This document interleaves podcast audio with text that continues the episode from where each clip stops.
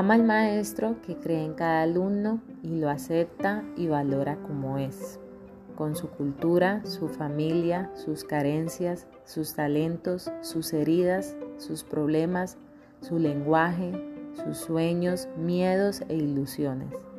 Celebra y se alegra de los éxitos de cada uno, aunque sean parciales y siempre está dispuesto a ayudarle para que llegue tan lejos como le sea posible en su crecimiento y desarrollo integral.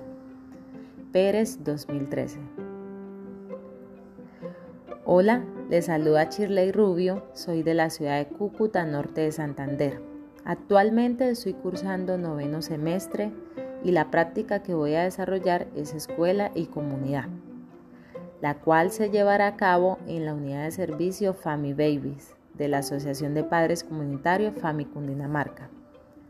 En la práctica pasada tuve la oportunidad de compartir algunos momentos con los padres de familia, en los que la mayoría cuando sus hijos les hacía alguna clase de berrinches respondían con frases como, hubiese hecho eso cuando estaba pequeño y ni te cuento lo que mi mamá me hacía Frases como esta salen de un padre resentido con el tipo de crianza que le brindaron. Basada en esta experiencia, quiero crear un espacio y desarrollar un proyecto que nombraré Aprender a desaprender para una crianza positiva. De acuerdo a Pérez, como docentes, padres y cuidadores debemos valorar cada niño y niña tal cual como es respetando su ritmo y educándolo desde el amor y la paciencia.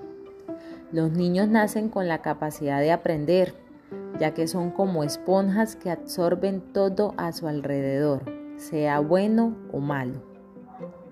Por lo tanto, como adultos responsables, somos los encargados de ayudar para que su crecimiento y desarrollo sea de manera integral Debemos tratar de mejorar el pensamiento egoísta y brindar una mejor educación a nuestros niños, pensando que desde el amor y la paciencia se puede lograr.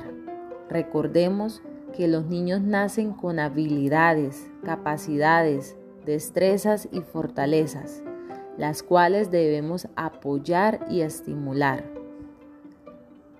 Aprender a desaprender es dejar de hacer lo mismo de la misma manera, es decir, encontrar o descubrir que sí existen otros caminos que permiten llegar al mismo lugar, dejando las limitaciones que comúnmente tenemos por otras que no hemos experimentado. Todos hemos dicho las cosas erróneas alguna vez, dejando a nuestros hijos sintiéndose enojados, heridos o confundidos. Las palabras pueden dañar eternamente, especialmente viniendo de padres que se supone que deben ser figuras seguras y de apoyo en la vida de sus hijos. Así que el propósito de este proyecto es brindar espacios educativos y lúdicos en los que los padres de familia puedan reflexionar sobre la manera en cómo están educando a sus hijos. Será motivante. Compartiremos experiencias para mejorar. Recuerda, aprender a desaprender, no todo se debe repetir.